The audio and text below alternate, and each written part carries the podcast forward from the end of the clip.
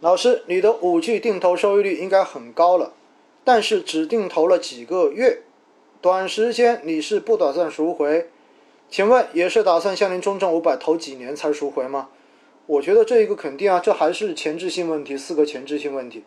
因为我对于五 G 的投资，我也认为是为了三到五年的确定性机会，但是作为指数基金，我会稍微的让它的收益更高，但是因为我投到现在的时间加起来还不到半年时间呢，所以我肯定不会在指数基金投资没有满一年的时候来做赎回。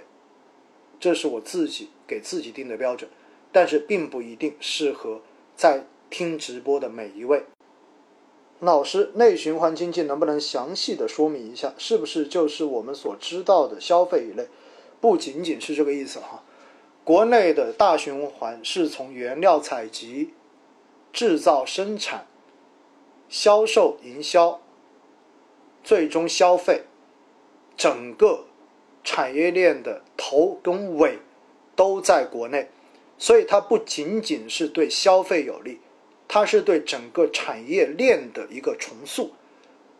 如果说以前我们更多的是承担的生产，而让其他人海外来进行消费，那么未来国内的消费就会变得更多。而在某些板块，我们如果以前更多的是在消费，那么这个时候就要补这些板块的生产。所以它实际上是对整个产业链的重塑，而不是仅仅只针对消费。我想这个我应该讲清楚了。社保基金加减仓是否判断股市涨跌的重要依据？如果是，具体数据哪里查最准确？首先，第一点，社保基金基本上很少加减仓，因为社保对于基金经理的考核都是考核长期，他根本不会关注短期任何的这种。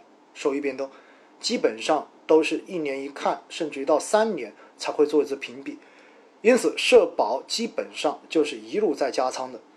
而且你要相信一点，你想通过观察这些机构的进出来作为自己投资的依据，你所看到的信息一定都已经是滞后的信息了，你不可能提前看到实时的信息。你要相信，你看到别人都能看到。那别人都能看到，那么这个信息对于指导你的投资就已经没有什么太多价值了。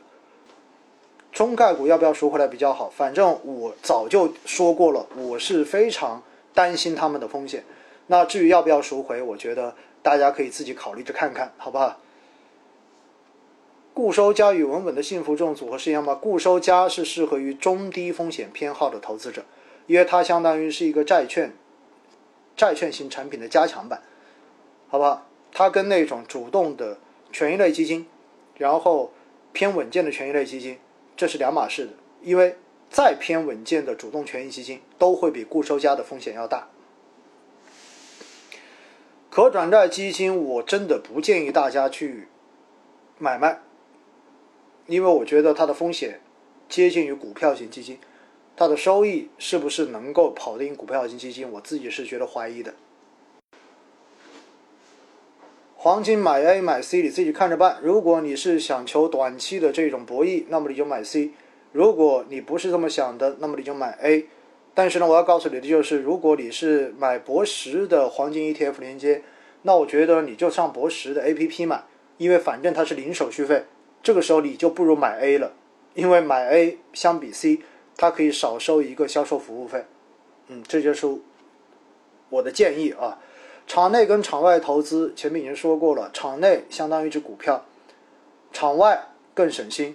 你如果要做定投，你就选场外；如果你想跟一只股票一样来进行炒作，抓当天的这一种涨跌机会，那么你就在场内，好不好？白银现在比黄金涨得猛，稍微讲讲吧。反正我不建议个人投资者过多的去关注白银，因为白银太容易被炒作了。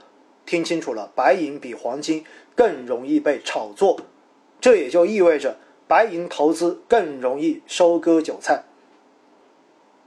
定投一年零一个月，按两年收益不止盈，不用啊。定投一年零一个月，你就按一年多一个月的方式来做止盈嘛，没有问题啊。这种这种纯粹按照自己的一个想法来就好了，好不好？只是你要记得有止盈的这一回事儿。对冲基金值得投资吗？现在国内没有标准的对冲基金，因为现在国内做空的工具是不足的，所以所谓的对冲策略现在都没有办法做完全对冲，都是伪对冲的策略。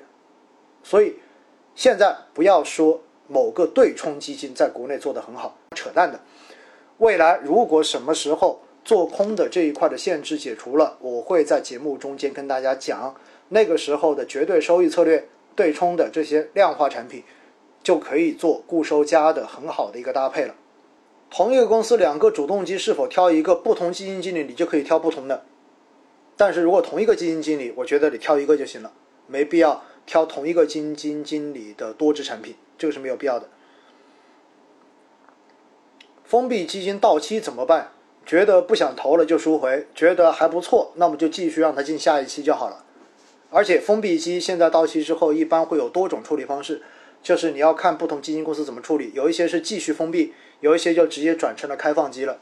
日定投会加速定投的动画吗？不会，定投动画加速是取决于你在一开始就投了一大笔钱进去，然后后面你的定投金额变少了，那么这就动画效应非常的明显。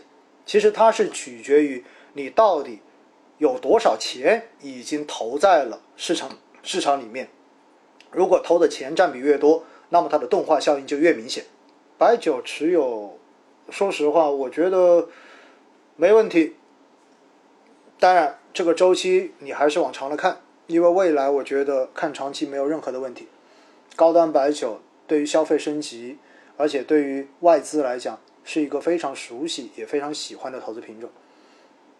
科创定开还有科创指数基金吗？主动跟被动这是两码事哈，不要把主动基跟被动基放在一起来问我到底两个会不会重合？你说标的都会重合，但是它代表的是完全两种不同的思路，一种是要获得超额收益，另外一种是获得这个行业或者这个市场的平均收益，所以不能把它简单的拿在一起比的。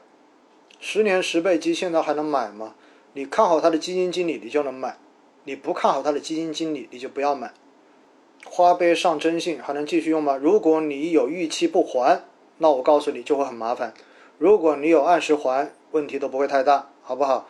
因为征信看的是你有没有违约，而不是说根据这些来判断你到底有没有钱。